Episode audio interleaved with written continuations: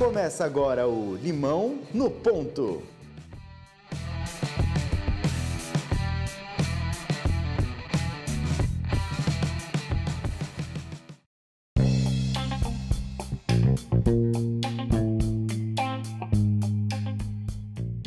E sejam muito bem-vindos a mais um episódio do Limão do Ponto. Eu sou o Dudu Mendonça. E eu sou Danilo Cruz. E o Limão no Ponto de hoje vai até Lisboa para buscar cara que tem nome francês, mas é brasileiro e é um gaúcho viciado em praia. Ainda por cima é palestrante, professor e fundador de uma das escolas de atividades criativas mais renomadas do Brasil. Jean-Philippe Rosier, da Perestroika. Seja muito bem-vindo ao Limão do Ponto de hoje. Valeu, galera. Valeu, obrigado. Pô, com essa apresentação aí, eu até queria, depois eu vou pegar esse trecho aí e vou levar para casa isso aí. Jean, para começar, cara, conta pra gente como que surgiu essa toda essa história aí. Legal. Cara, então, é, a Perestroika, né, cara, que foi uma escola que surgiu aí há mais de 10 anos, lá no sul do Brasil, Porto Alegre, é, surgiu muito com uma, uma vontade de uh, fazer uma educação diferente, assim, na época Tiago Felipe, que são meus sócios, fundadores da escola, tinham muito, uh, já, já, trabalhavam dentro de, de, áreas de comunicação, ocupavam cargos de, de expressão dentro do meio publicitário e percebiam que a galera chegava muito crua, assim, para mostrar portfólio nas agências, para conseguir um trabalho dentro da área de criação. E aí a lógica foi assim, pô, se nós precisamos contratar pessoas, as pessoas não estão prontas. E se a gente também não estava satisfeito com a forma como a, a, universidade tinha nos educado, né, o que a gente tinha aprendido, no, a gente não saiu pronto para trabalhar. Pô, quem sabe fazer um negócio que una essas duas coisas, que a gente consiga capacitar pessoas para contratar e que também a gente consiga entregar um tipo de conteúdo que a universidade não está entregando, uma, uma comunicação das ruas, algo que a galera pudesse realmente aprender e botar em prática e não o que estava sendo visto no currículo e que estava sendo ensinado nas universidades na época. E aí dessa despretensão surgiu a Perestroika, um curso na época de criação publicitária muito focado nisso. E depois foi evoluindo para virar essa escola aí de uh, metodologias criativas, que é o que como a gente se define agora, a gente passou por essa transformação, mas uh, esse foi o surgimento de tudo, né? Essa foi a fagulha que, que iniciou uh, toda essa história. É, como você mesmo falou, é, a perestroika, ela se auto-intitula hoje em dia com o novo posicionamento como uma escola de metodologias criativas, né? É, e eu acho que até tem um pouco disso, até no nome dos cursos que vocês dão, é, como vocês vendem isso tudo, é tudo muito a ver com criatividade, com uma forma diferente de pensar. Como é que você acha que é realmente o grande diferencial dessa educação é, hoje em dia, essa metodologia mais criativa em relação a uma educação, digamos assim, mais convencional, foi o começo que vocês quiseram é, dar esse suporte? Então, cara, o fato de sermos publicitários fez sempre com que fez sempre com que a, a criatividade estivesse presente no nosso dia a dia. Né? Então, é engraçado porque a gente não vê criatividade como algo exclusivamente ligado para áreas de arte ou até mesmo na comunicação. A gente vê criatividade como um jeito. Então, era muito difícil a gente associar isso, os nomes de cursos ou até mesmo da maneira como a gente fazia educação, né?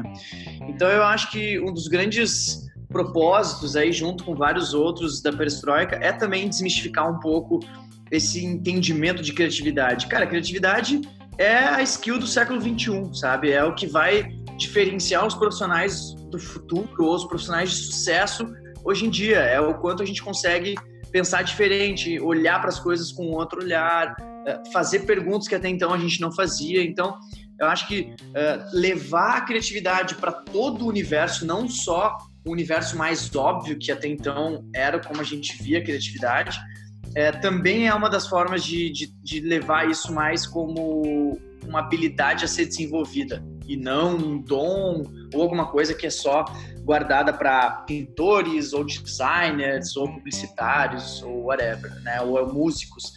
Então acho que, que vem muito disso também, né? Vem dessa de, cara, se, se a gente quer fazer diferente, a gente vai estar tá fazendo de forma criativa. Então tudo tem que ser diferente. A abordagem tem que ser diferente, a metodologia tem que ser diferente, a sala de aula tem que ser diferente, o nome dos cursos tem que ser diferente. Né? Os temas têm que ser diferentes. Acho que é, é também não, não, não, não colocar isso como algo extremamente inacessível. Pelo contrário, não, isso aí tem que estar tá em tudo que a gente está vendo. Jean, a gente teve a oportunidade de bater um papo lá no Web Summit do ano passado e você contou um pouquinho para a gente sobre o processo de transformação aí, de mudança é, do mindset da perestroika, né? É, conta, conta a gente um pouco é, a que se deu esse processo, como que você sentiu essa necessidade de transformação e, e como isso vem se desenvolvendo. Legal, cara. Então, é, foi muito legal porque 2019 está sendo o nosso ano da mudança, assim, né? A gente é, começou essa, até essa campanha, a gente lançou no início dessa semana é, acordamos diferentes em 2019 e isso é um processo que vem nos últimos dois anos. Ele vem muito pautado por diversas transformações, né? A gente imagina, somos uma escola de mais de 10 anos, né? Então as pessoas que estão lá, os fundadores e uh, eu, meus sócios e outras pessoas que estão lá há muito tempo também trans se transformaram, né? A gente não é a mesma pessoa de um ano atrás, imagina de 10 anos atrás. Então, é, essa transformação ela veio muito de dentro para fora e muito também combinando os nossos entendimentos sobre modelos de negócio, sobre como é que está se constituindo as novas relações de business, de sem fronteiras, né? O fato de eu estar tá morando em Portugal há dois anos continuar tocando os, os negócios que estão acontecendo no Brasil, desenvolvendo negócio na Europa, uh, fez com que a gente enxergasse que às vezes o nosso modelo mental que antes era de territorialidade, né, que era estávamos divididos por cidades e aí essas cidades definiam o que faríamos, como faríamos e quem lider, lideraria isso, nos ajudou, o fato de eu estar aqui, nos ajudou a enxergar que não, né? Isso é um pensamento industrial. A lógica de olhar para territórios como limitador é industrial. Então, essa, essa, esse insight que veio dessa, desse projeto um pouco beta, um pouco piloto de, de desenvolver a perestroika na Europa, também nos mostrou um caminho possível. E aí, combinando transformações dos indivíduos, transformações necessárias de uma empresa de 10, 12 anos, e com esse olhar, com esse entendimento e com essa experimentação de uh, um modelo mais híbrido, mais fluido, fez com que a gente decidisse pular na piscina, né? Então, é, esse a gente é, é muito contratado para também entrar nas empresas e, e trazer consultorias, conteúdos, inovação. E a gente sempre fala né, da, da, das dores da mudança, da dificuldade que é a gente desapegar e a gente mudar. E quando a gente olhou para dentro, a gente viu que a gente estava segurando algumas questões que eram muito questão de apego, assim, cara, vamos embora, vamos, vamos tentar, né? Vamos, vamos, somos uma empresa que cresceu nos últimos anos, mas a mentalidade não pode deixar de ser uma mentalidade de startup, né? Que tem agilidade em processo, agilidade em execução, agilidade na, na, na troca de roteiros, na troca de caminhos. Então, isso também foi legal para dar esse boost na nossa, na nossa forma de pensar e agir, que está sendo super, super legal. É, e como que é, hoje em dia, realmente, até uma dificuldade né, de trabalhar com, com educação, trabalhar com, com conteúdo, com ensino, em uma era que a, as pessoas têm acesso a informações tão fáceis. Então, na verdade, a gente tem que trabalhar um pouco mais competência, habilidade do que conteúdo de uma maneira geral, né? Como para você é, essa dificuldade de você de vocês trabalharem em uma era de, de ensino, de educação, uma coisa que uma era que todo mundo acha tudo na palma da mão. Sim, perfeito. É, cara, então esse é até uma das, um dos grandes questionamentos que eu me fiz nesse, nessa virada de ano. É, eu sou um cara que estou sempre em busca de uh, saber exatamente para onde eu estou indo e por que, que eu estou fazendo isso. E, e, é muito legal trabalhar com educação, é, é, é, é muito nos preenche, né? É, é, nos engrandece, nos preenche. A gente a gente compartilha e a gente ganha, né? É uma lógica inversa da matemática, né? A gente divide o que a gente tem e a gente ganha ao fazer isso. E, e eu acho que assim tem duas coisas. A primeira é que para mim educação, professor, essa lógica, ela vai deixar de ser uma profissão e ela vai passar a ser uma, uma necessidade, um dever de cada cidadão.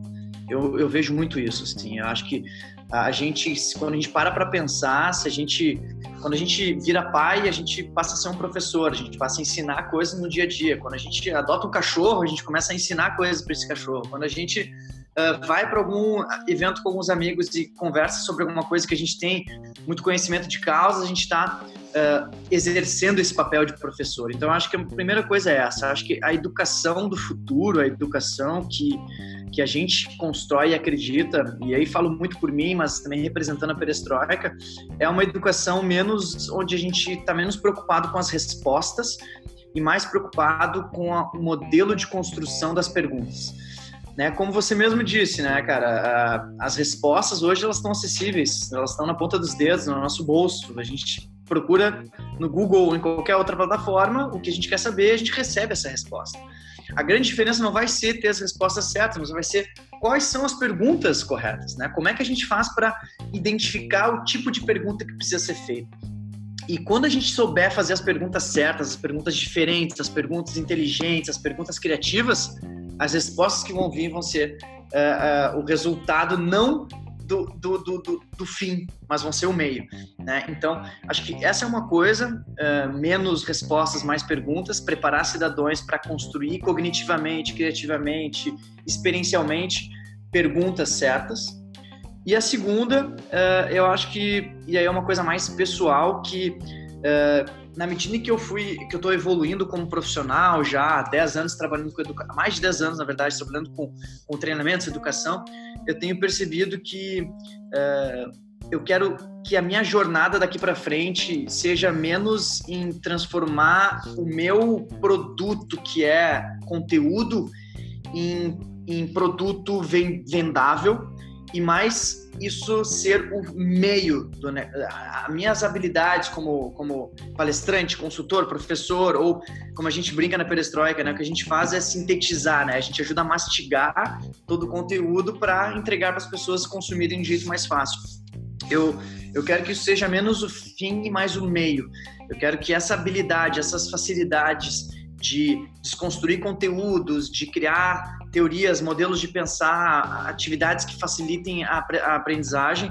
Eu quero que elas possam ser usadas para outros fins que sejam aí sim uh, o resultado final. Então é menos uh, vender educação e mais a partir da educação transformar e ajudar a mudar formas de pensar ou Uh, por exemplo, uma coisa que eu estou muito por dentro e muito ativo nesse momento é a questão de sustentabilidade, de plástico, coisas assim. Uh, o quanto isso eu quero levar essa minha essa minha bagagem toda para ajudar as pessoas a entenderem isso e, e mudarem por fim uh, os seus comportamentos. Já aproveitando o gancho aí da sua resposta, é, falando de métodos, ferramentas, modelos, é, a gente tem visto nos últimos anos o design thinking ganhando força, principalmente no Brasil, na Europa já há mais tempo e nos Estados Unidos também. É, mas de alguma forma também se transformando em uma coisa, um modelo que está sendo replicado de uma forma, vamos dizer assim, é, industrial. É, e também sendo encapsulado, no final das contas, numa visão simplista de que são somente post-its na parede e está tudo certo, né? É mais ou menos o que aconteceu quando o Google resolveu mudar o ambiente de trabalho, várias empresas resolveram copiar o ambiente, botaram o escorregador, os puffs e acharam que está tudo resolvido ali, né? É, exatamente, é. exatamente. como que você enxerga essa questão do, dessa transformação do design thinking, da utilização do design thinking em outras ferramentas, outras metodologias, outras abordagens? É, como que você enxerga esse processo? Você acha que é, um, é uma maturação do modelo? Você acha que é um caminho para alguma coisa que está por vir? Legal, cara, legal. Então, eu sou um otimista, assim, cara. Eu acho que existem várias formas de, de analisar essa situação. Uh, pessimistas talvez diriam que ah, isso é uma banalização e é isso que acontece quando surge um processo novo, as pessoas querem usar isso e, e replicar. É, eu, eu, eu, concordo com essa afirmação, mas eu, eu tento sempre olhar para o copo meio cheio, né? Então eu acho que assim, o design thinking é, é um processo muito bom, muito útil, muito importante, muito transformador. E talvez por isso ele tenha se banalizado, né? é a mesma lógica lá do óbvio, é, ele virou óbvio porque um dia ele foi genial, né? Porque senão ele não teria virado óbvio, né? Então eu acho que essa mesma lógica do design thinking, assim, né? Ele é tão bom, ele é tão transformador, ele é tão, entre aspas, fácil de ser uh, replicado e colocado em prática, que todas as pessoas começaram a fazer isso e botando post-its e fazendo meia dúzia de coisas, começaram a dizer que estavam fazendo design thinking, né? Então eu acho que é, esse é o lado bom, é o lado de ter o surgimento de uma ferramenta, de um processo incrível, transformador e que é acessível às pessoas. É, o que eu acho é que, é, assim como a gente está vivendo essa era aí das redes sociais e, e celulares e conectividade o tempo todo, a gente ainda não sabe muito bem lidar com isso, né? É, eu brinco, as pessoas falam assim, não, o problema é que a gente tá sempre com o celular. Eu falei, tá, então não pega o celular, né? Ninguém te obriga a pegar o celular. Eu até costumo brincar que tem um grupo de amigos meus que a gente vai para um vai beber ou vai num bar, algum lugar, restaurante e coloca os celulares em cima da mesa.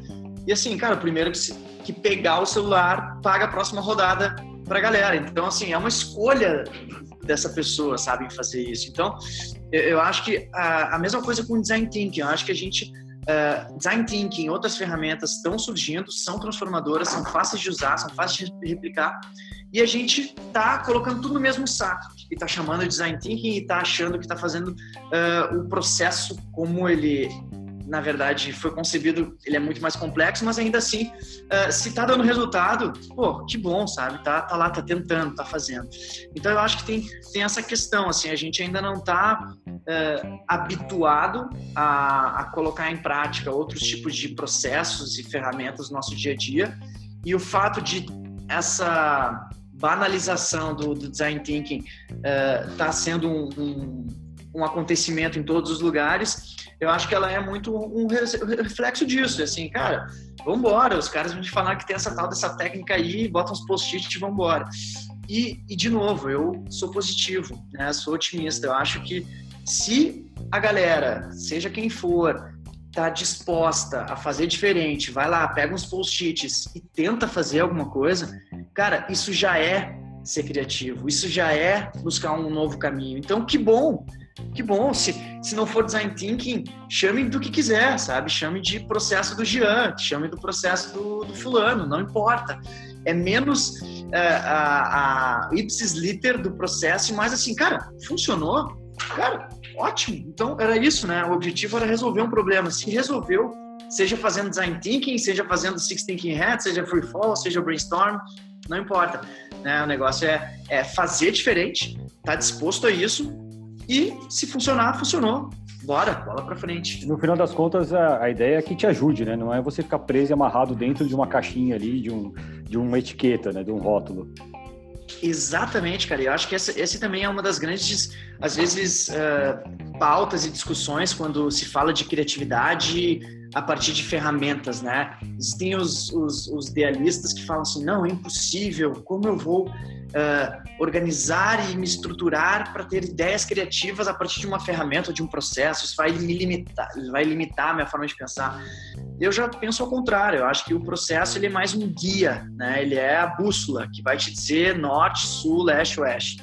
É diferente do Google Maps que vai te dizer agora para ir para lá tu vai pegar, vai reto à esquerda, segunda direita, na segunda sinaleira é, é o lugar. Então eu acho que é isso. Eu acho que é, é a gente construir formas de entregar possíveis caminhos diretos norte para o nosso cérebro. Se eu pensar, gente, se tem pessoas que têm facilidade e não precisam de ferramentas, que bom para elas, mas eu sou uma que preciso disso. E é por isso que eu estou cada vez mais desenvolvendo outras ferramentas técnicas, porque eu sempre tenho pessoas como eu que não é assim, ah, estou no banho lá e tive uma ideia.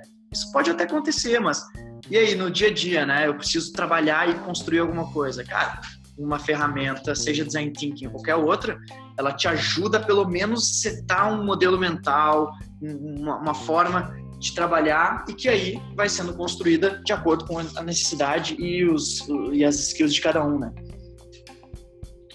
Jean, é, lá no Web Summit também, como o Danilo mencionou, a gente bateu esse papo sobre o caminho que a Perestroika estava tomando, né? E que você falou essa frase que eu acabei também lendo no site da Perestroika, que é ser menos hardware e mais software. Né? Uhum. Eu acho que esse é o grande posicionamento de vocês, né? hoje atual, é a grande diretriz. Uma frase que resume talvez esse novo momento da perestroika. Para você, o que, que significa realmente essa frase? Uhum. É, cara, eu acho que isso é o grande tweet, assim, né? Se fosse dizer assim, cara, defina essa, essa transformação da perestroika em um tweet. Seria isso, menos hardware, mais software. E aí, para mim, é, a lógica é bem simples, assim, cara, porque uh, durante muito tempo, muito no nosso modelo industrial, a gente olhava para alguma para algum resultado e partia do pressuposto que precisava possuir algo para construir aquele resultado. Isso seja um produto, um serviço, whatever. E, e o que a gente está percebendo nesse mundo, nessa revolução digital, é que, na verdade, não, né? A gente não precisa possuir, a gente não precisa atualizar um espaço, um, algo, algo estático, como no caso na perestroika, eram as nossas sedes fixas, né? A gente não precisa ter uma sede em Nova York para fazer um curso em Nova York.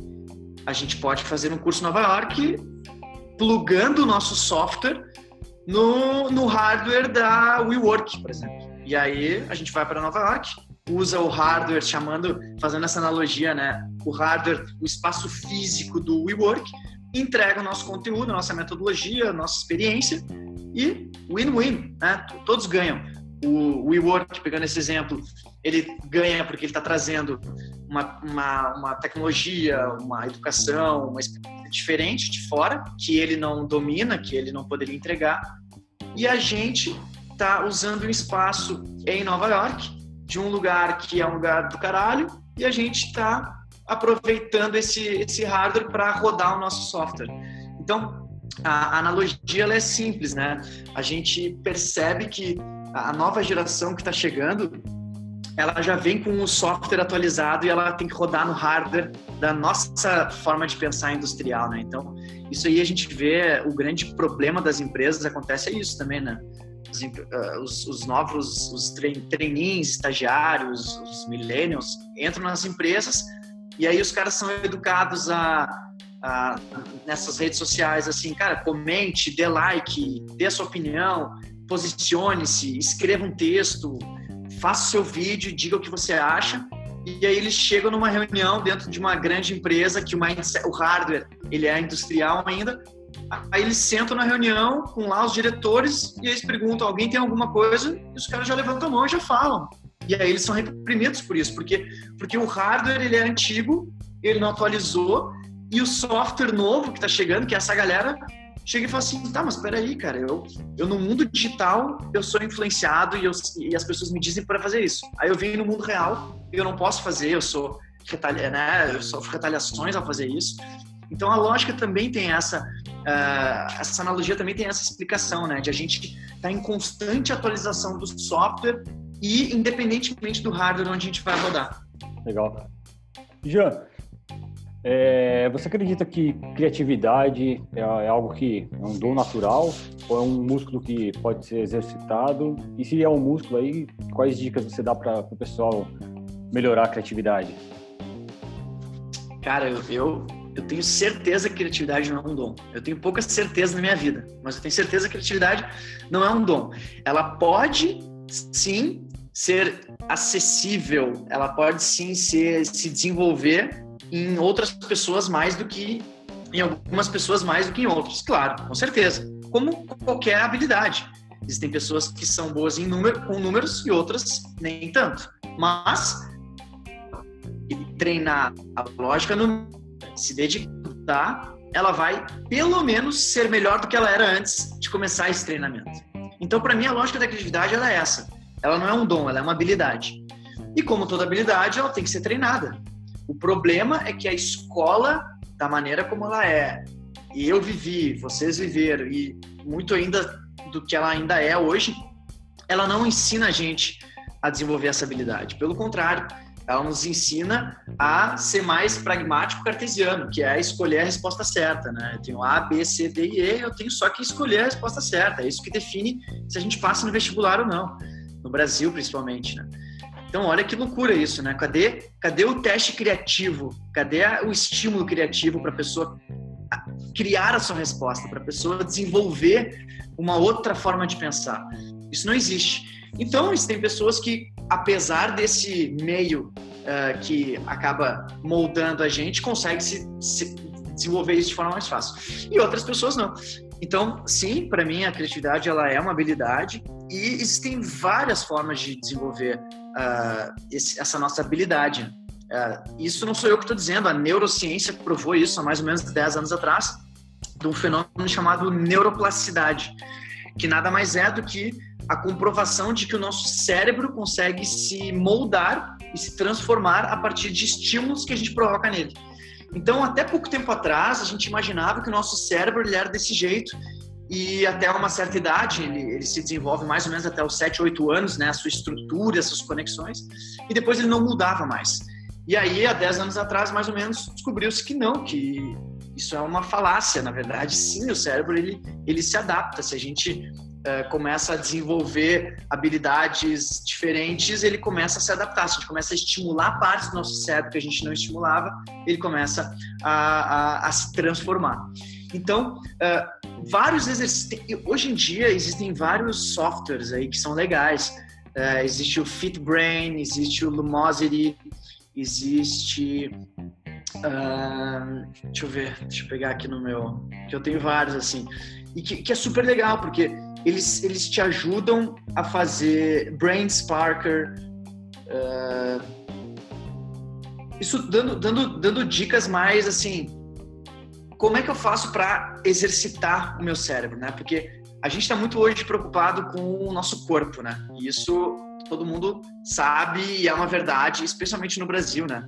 As pessoas vão à academia, elas cuidam da alimentação, elas fazem abdominal, tudo para ter a famosa barriga de tanquinho todo mundo pode ter barriga de tanquinho, né? Desde que se dedique muito, desde que faça várias abra mão de várias coisas, desde que faça muito abdominal, desde que se dedique.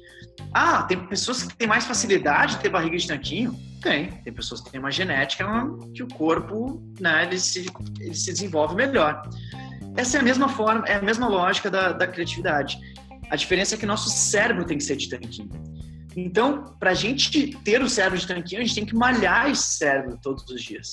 Então, esses softwares, esses aplicativos, eles funcionam como academia do cérebro. É acordar todos os dias, ir para academia, na volta, malhar o cérebro. O que, que significa isso? Vários exercícios, exercícios de lógica, palavra cruzada, letroca, blocks ORs, qualquer coisa que estimule as nossas conexões, as nossas sinapses, que faça a gente pensar de um jeito diferente, faça com que a gente treine o nosso cérebro a desenvolver mais conexões. Né? Existe uma, uma camada que envolve as nossas fibras nervosas do cérebro chamada baía de mielina. Isso aí pra galera, eu não me lembrava disso na escola, mas eu fui estudar criatividade, fui estudar o cérebro e a baía de Melina ela é responsável pela velocidade das conexões que o nosso cérebro faz. Então, é, isso significa que uma velocidade de uma pessoa para outra pode mudar, de, pode variar de 10 km por hora a 250 km por hora. Então, essas conexões elas geram sinapses e fazem a gente ter algumas uh, conclusões, algumas ideias, alguns insights. Então, o que a, a ciência provou é que quanto mais a gente exercita o nosso cérebro, mais espessa essa camada, essa bainha de melina vai ficando. E quanto mais espessa ela é, mais rápidas são as conexões. E aí a gente consegue ter mais ideias, mais insights, mais pensamentos e mais conclusões. É, Jean, e com o surgimento de novas tecnologias, é, novas aplicações né, tecnológicas, o futuro do trabalho e da educação ele acaba sendo muito abordado como um tema que, que vai sofrer várias e várias mudanças, tendências, adaptações. É, foi até uma coisa bem interessante que o Pedro Salomão falou com a gente, que a gente está numa era que a gente não sabe o que, que vai acontecer. Realmente, no futuro, a gente não tem a mínima ideia do que, que vai acontecer. Mas, no seu ponto de vista, como você enxerga esse trabalho do futuro e qual é o papel da educação em preparar esse profissional para encarar esse futuro? Pô, eu, eu acho que é, o Pedrinho disse tudo, né? A gente não sabe, né, cara? A gente vive a, a era da incerteza, né? É, cara, eu acho que o papel da educação é acho que vai muito naquela linha, né, de menos buscar respostas e mais fazer as perguntas, porque uh, a gente tem que entendendo, claro, a velocidade como as coisas estão mudando. E se a gente parar para pensar que em 2006 a gente não tinha, oito anos atrás, cara, a gente não tinha, pô, metade das, das, das coisas que a gente usa e a gente acha hoje que são indispensáveis na nossa vida, né? Então, 30% das profissões não existiam até é, 10 anos então, atrás. Imagina, cara. Né, isso é, é uma loucura, né? Então, é, a lógica, ela tá menos em a gente olhar para frente querendo acertar o alvo e mais em a gente olhar para o lado, olhar para frente e tentar identificar, cara, para onde é que as coisas estão andando ou como é que eu faço para encontrar o caminho que eu quero construir. Eu acredito muito no, numa, numa lógica mais eu plataforma, assim, sabe? É, eu plataforma é, é, um conceito de que as empresas vão deixar de existir, né? Empresas como elas são hoje, assim, que são grandes instituições com centenas de funcionários e tal, onde cada um vai ser o eu empresa, né? Todos todos seremos a, uma empresa, né? Teremos a representação daquilo que a gente pode entregar de melhor, seja, no meu caso, educação, seja consultoria, seja aula de foto, whatever, né? Então, é, a, a, as skills elas vão ser mais é, construídas para o indivíduo, para que esse indivíduo possa entregar aquilo dentro de uma necessidade específica as relações elas vão ser mais líquidas, né? Eu acho que elas vão ser mais assim orgânicas. Então, cara, esse negócio de eu contratar uma pessoa para o resto da vida e isso vai acontecer porque ela vai ter trabalho todos os dias, ela tem que estar aqui das 8 às 8, porque, cara, eu, eu acho que isso. É, a gente precisa se preparar para isso. Porque provavelmente isso não vai mais ser uma necessidade, né? Isso não é em várias outras empresas, mas eu acho que é isso, é, eu acho que a gente tem que se preparar. Eu acho que a educação, ela vai, ela, ela, o papel dela é preparar o indivíduo para ele construir o próprio caminho dele. Tem um livro que eu acho incrível, que é o Reinventing Organizations do Frederic Laloux. E para mim é a grande bíblia do empreendedor do século 21, porque ele estudou diversas empresas todas elas consolidadas, com um número mais de 100 funcionários e vários ramos, várias áreas de atuação.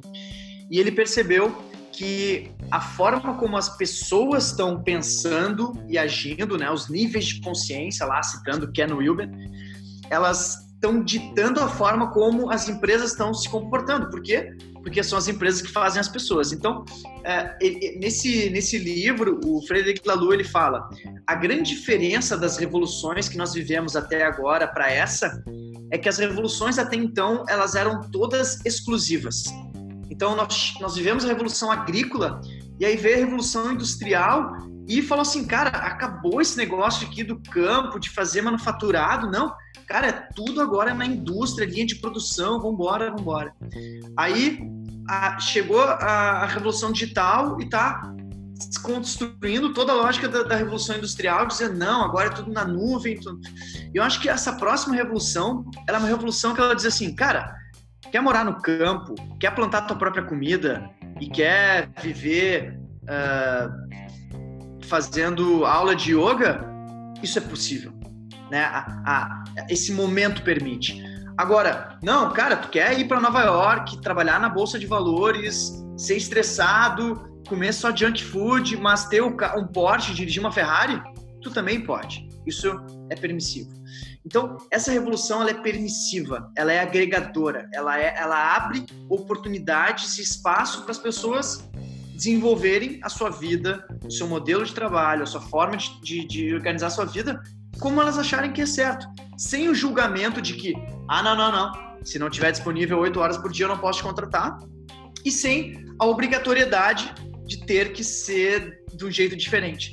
Então eu acho que a educação, o grande papel da educação para essa para esse olhar para frente, eu acho que vai ser em preparar o indivíduo para que ele esteja mais seguro do que ele quer para ele, do que ele quer para a própria vida e daquilo que permeia ele, né? Das pessoas que estão ao redor e o que, que ele quer entregar de legado.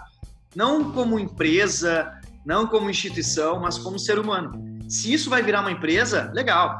Se isso vai virar uma ONG, ótimo. Se isso vai virar nada, se esse é o que, o que preenche aquela pessoa, é isso aí. A revolução, o momento permite que cada um siga o seu caminho.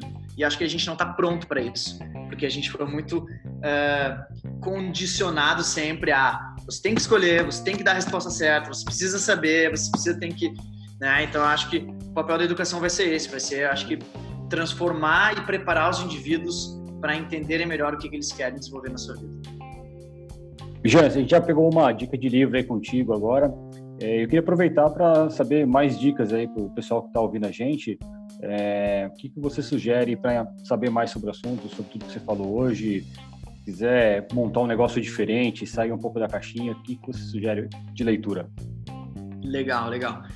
Cara, eu sou. Eu, eu, eu, eu costumo dizer que eu aprendi a gostar de ler depois da universidade. E, e cara, depois disso, eu sou um maluco da leitura, eu procuro ler em média. Eu sei que não é muito para quem é heavy, leitor heavy, mas eu procuro ler de 10 a 12 livros por ano, que é um por mês, mais ou menos. E aqui eu vou pegar os que estão aqui em cima da minha mesa, tá? Estão aqui do meu lado. Princípios do Ray Dalio. Esse cara foi aquele cara que previu a crise do financeira e ele fala de várias coisas muito legais, tipo uh, a lógica de aproveitar a vida e produzir impacto positivo. Ele criou vários business. É, é um, uh, é, para mim, essa lógica de princípios eu, eu acho muito interessante, né? Eu, a, a, a, as leis, as organizações, a gente está falando muito de blockchain, de, de, de uh, os, os contratos, né, os contratos uh, digitais, eu acho que os princípios vão ser muito os norteadores para isso. Uh, Outliers, um livro que já faz um tempo já que o que o Mal escreveu, mas tá, é, acho muito bom. Ele ele conta basicamente o que que acontece por trás, né? Qual é a história por trás das pessoas que são fora de série. E é muito legal, porque ele, ele faz um estudo profundo, assim, para mostrar que nada é por acaso. E, e esse acaso, realmente, ele fez as pessoas serem, mas nada é por acaso, porque não é só o acaso, e sim uma sucessão de fatores, uma sucessão de esforços, uma sucessão de momentos e acontecimentos que, que acabaram transformando pessoas... Uh, que acabou, por exemplo, transformando Bill Gates no Bill Gates, ou que, uh, casos de quedas de aviões, por que, que isso acontece, pegando casos específicos, a, diferença disso uh, com cultura, com forma de se relacionar, com, com, empatia, resiliência, é muito bom. Esse aqui do Rod Judkins, A Arte do Pensamento Criativo, muito legal. Ele, ele, ele é menos denso, assim, mas ele traz várias, várias vários pensamentos, assim. Por exemplo, ah, tem que ser suficientemente maduro para ser infantil, sabe? Algumas, algumas uh, assim. Aspire a não ter objetivos. E aí ele vai uh, desconstruindo um pouco o que está uh, sempre no senso comum. E uh, inteligência emocional, Daniel Goleman, que já escreveu vários livros. É, eu acho que cada vez mais, repetindo de novo, né? Mas uh, no mundo onde as respostas não são o que importa, e sim as perguntas, uh, desenvolver inteligência emocional é, é, é fundamental, né? É, não, é menos a lógica cognitiva e mais a lógica de uh, sabermos lidar com pessoas, de desenvolvermos nosso pensamento, nossa empatia, nosso, nosso olhar para o outro, enfim. Acho que uh, durante muito tempo a gente só valorizou pessoas que eram inteligentes cognitivamente e eu acho que agora a gente está vivendo a era onde a combinação dessas, dessas duas coisas precisa estar tá muito presente, né? Isso que faz uma pessoa ser diferenciada das outras. Então, fundamental saber um pouco disso. Cara, eu teria mais um milhão de livros, mas acho que aí já tem algumas boas, umas boas dicas. Tá ótimo. Jean, é, estamos já chegando praticamente ao fim do, do nosso podcast, infelizmente. Conversa boa passa rápido, né? Mas antes de tudo, a pergunta é realmente que não pode faltar. E se a vida te dá um limão, o que, que dá para fazer? Porra, cara, dá para fazer o que eu faço todas as manhãs. Meu, meu, uma água quente, limão, mel e é a melhor coisa para começar o dia. É, e cara, acho que a vida ela tá sempre te dando vários limões é, e depende de como a gente enxerga isso. Tem um outro livro pegando essa essa essa deixa se chama Oportunidades Disfarçadas. A capa é um limão e fala de várias empresas que surgiram a partir de limões, a partir de oportunidades disfarçadas em um fracasso, oportunidades disfarçadas em uma bankrupting, uma, oportunidade disfarçada em uma queda e, e whatever. Então eu acho que se a vida te der um limão, cara, aproveita, usa ele da melhor forma que tu que tu acha que vai ser para ti e se tudo der errado, cara, corta, esquenta uma água, bota um mel, espreme ele, que vai começar melhor teu dia com ele assim. Muito bom, Jean. Cara, obrigado aí pelo seu tempo, por todas essas dicas aí. É, bom, estamos torcendo por notícias em breve aí da transformação toda da perestroika. Queremos saber as novidades também. E, cara, valeu, obrigadão pelo seu tempo aí, pela todo esse conteúdo aí que você traz pro pessoal aqui. Jean, quiser falar, falar alguma coisa, considerações finais, deixar seu contato, é, contato da perestroika, próximos passos, o que está acontecendo, cursos imperdíveis, como as pessoas te acham por esse mundo aí? Legal, legal. Então, bom, uh, o site da Perestroika segue o mesmo, perestroika.com.br. Lá a galera vai poder dar uma olhada nas cinco transversais, que são esses os cinco temas que a gente escolheu para trabalhar durante o ano 2019. E eles vão estar acontecendo em algumas cidades do Brasil e aqui na Europa também. E quem quiser saber um pouco mais de criatividade, empreendedorismo, inovação, pode me acompanhar em alguns canais próprios. Tem o Instagram da Perestroika Peresgram, o meu pessoal é Jean Rosier e no Facebook a gente também posta lá todas as calendários, cursos e também tem a nossa newsletter que a gente entrega uh, eh, para toda a galera que tem interesse. Pode assinar que é o spam da Perestroika. Procurem lá no site ou na, no Facebook, a gente compartilha informações de vários assuntos diferentes para sempre estar tá compartilhando conhecimento e conteúdo. Beleza, super recomendado, mais que obrigatório fazer parte dessa rede da Perestroika, participar dos cursos, dos eventos, muito bom. Jean, cara, mais uma vez, muito obrigado aí. Grande abraço. Valeu, aí. gente. Obrigado, Danilo. Valeu, Dudu. Tamo junto. Valeu, Jean. Obrigado. Valeu, galera. Valeu, pessoal. Valeu, um abraço.